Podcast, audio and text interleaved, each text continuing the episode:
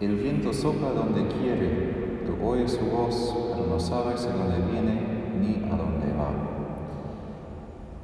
Jesús utiliza esta imagen del viento a propósito por dos razones, yo creo. Uno, porque en griego viento es la misma palabra que pneuma, que quiere decir espíritu.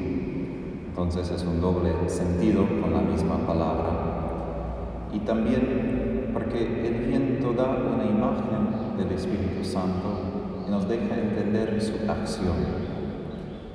Cuando no somos bautizados por ser simplemente seres humanos, tenemos la capacidad de dirigir a nosotros mismos según nuestra inteligencia, nuestros deseos, según la razón humana. Y eso es una capacidad que el Señor nos ha concedido crearnos según su imagen y semejanza.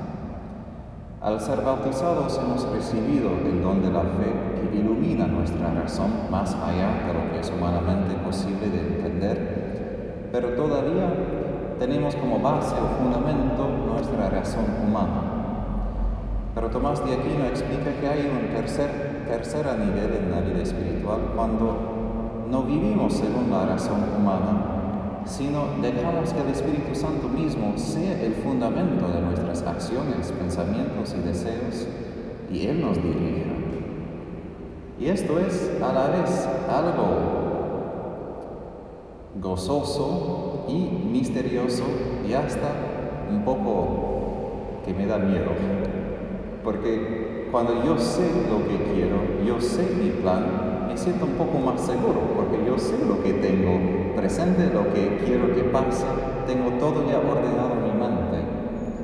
Pero Jesús explica que esto sucede con todo el que ha nacido del Espíritu. Si somos bautizados, si vivimos según el Espíritu, si hemos resucitado con Cristo, quiere decir muertos a la vida vieja de vivir solo según nuestra inteligencia, entonces el motor para nuestra vida ahora no es lo que tengo en mi corazón humano, sino el Espíritu que vive en mí. Y esto, por un lado, nos da este miedo porque ahora Él toma las decisiones, Él nos dirige y no siempre Él actúa según la razón humana. No quiere decir que actúa contra, sino que Él sabe cosas que debo hacer, debo decir, que para mí quizás en el momento no tienen sentido, porque no sé los detalles de todo lo que está pasando.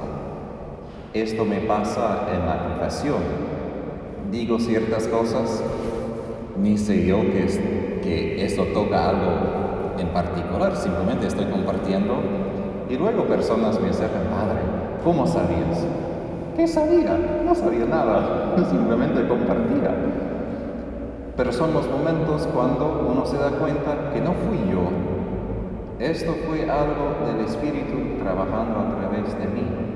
Y eso no es algo reservado solo para los sacerdotes. Cualquier que vive según el Espíritu que has nacido de vuelta, tiene como su fundamento el Espíritu en la vida. Él como el motor. Creo que una vez había mencionado en otra homilía que Santo Tomás de Aquino explica que por los que viven según el Espíritu, las acciones son propiamente acciones del Espíritu, quiere decir, Él es el primer actor. Yo soy quien coopera con Él, aunque en la vida cotidiana se siente que es algo espontáneo, que brota de mi corazón y yo estoy haciendo todo. Pero aunque esa creatividad o esos deseos tiene su origen en alguien diferente. Entonces, una cosa que yo tengo presente en mi mente como examinación de conciencia es, ¿soy yo el primer actor en esto? Es simplemente algo que Tadeo quiere. Puede ser bueno, no es que sea algo malo, pero de todos modos es simplemente algo que Tadeo quiere, donde yo me pongo en el primer lugar, o es algo donde me empuja el espíritu. Y el viento es justo algo que no podemos dominar, podemos utilizar, pero el viento es un buen símbolo del espíritu porque el espíritu no se puede dominar, él siempre sobrepasa lo que podemos entender. Y lo que Él hizo ayer no será simplemente lo que va a hacer hoy tampoco. Entonces podemos aprender de cooperar, no sé en español, windmills, esas cosas que captan el poder del viento para hacer electricidad. Podemos aprender de hacer tales cosas en la vida espiritual, pero siempre como cooperación con Él. Y Jesús, en, como ser, como hombre, perdón, Él vivía según el Espíritu y vemos cuánta dificultad esto suscitó con los judíos. Es decir, ellos que querían vivir según esas reglas, que humanamente hablando nos dan seguridad, porque todos sabemos, esta es la regla, eso es lo que hacemos y no hacemos. Y si actúas así, vas a lograr la salvación. Y ahora entra alguien que no depende de, solo de estas reglas, sino depende de un espíritu adentro. Y los judíos no sabían qué hacer con un hombre con tanta libertad. No sabían qué hacer con alguien simplemente empujado por el espíritu porque ellos necesitan que esto sea parte de una caja, que sea adentro. ¿no? Y Él no así. También para nosotros a veces tenemos ese miedo de que si de verdad abrimos el corazón al Espíritu, ¿qué va a pasar? Milagros, cosas muy grandes, cosas difíciles, pero vamos a experimentar la resurrección porque resucitar con Jesús es algo que ya es un hecho en nuestras vidas por el bautismo. La segunda resurrección es la resurrección del cuerpo al fin del tiempo, pero ya hemos resucitado con, con Jesús en el bautismo. Y la prueba de esto es vivir según su espíritu en la vida cotidiana. Termino con un comentario corto sobre la primera lectura. Aun si el viento es espontáneo, es algo que no se puede dominar, el espíritu no es una fuerza salvaje que solo destruye o va por cualquier lado. El espíritu en todo lo que hace, Él crea una comunidad, Él crea un pueblo, Él crea una fraternidad de personas que viven según el amor. Es decir, su acción puede aparecer que es como algo inédito que no esperaba, pero no es como una energía perdida, que va por cualquier lado. Siempre se dirija a crear el cuerpo de Cristo, que es la iglesia.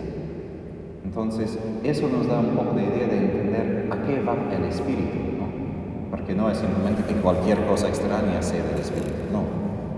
Lo que el Espíritu pide, lo que Él hace, siempre es crear vínculos de amor. Y es allí donde Él hace surgir cosas espontáneas. De, hay muchas historias en Estados Unidos de personas que han pedido, por ejemplo, dinero, o perdón, no han pedido dinero, pero necesitaban dinero. Por ejemplo, EWTN, EW canal católico, y la monja que necesitaba dinero no decía a nadie, pero iba a Jesús, y él necesitaba al otro día un millón de dólares, algo así, antes de que el banco sacara todo. Y ese mismo día un señor desde su yacht, este barco grandote por los ríos, llamó y dijo, Tenía yo un presentimiento que necesitas millón de dólares y te mando ahora, ¿qué es tu número de banco? Esos son los momentos del espíritu. ¿Qué piensa un hombre en un sobre un canal? Pero mira que aún disfrutando su riqueza, tiene un corazón abierto. Y así son los momentos del espíritu donde crea esos vínculos, donde quizás no sabemos ni entendemos por qué esto viene en mi mente. Pero si es una cosa buena, Puede ser que es un susurro del espíritu y vale la pena intentar. Y quizás vamos a fracasar, quizás no siempre será de él, pero mejor como Madre Teresa de Calcuta dijo, intentar y equivocar haciendo bien que simplemente no hacer nada. Entonces pidamos a Jesús esta gracia de vivir según su espíritu y de crear un pueblo de su agrado, un pueblo, una comunidad que vivem em seu amor, em seu espírito.